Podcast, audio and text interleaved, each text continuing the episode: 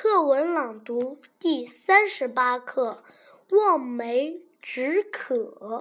三国时期，曹操带着十万大军经过一片荒原。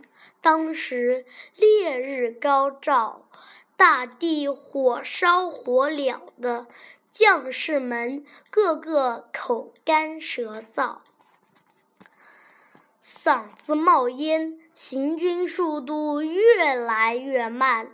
曹操问过向导，附近根本没有水，怎么办？忽然，他灵机一动，骑着马跑上一块高地，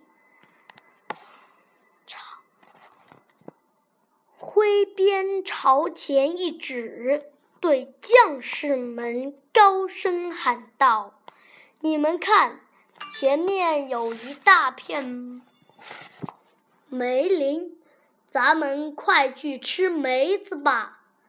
将士们一听到梅子，马上想到了梅子的酸味，干渴的嘴。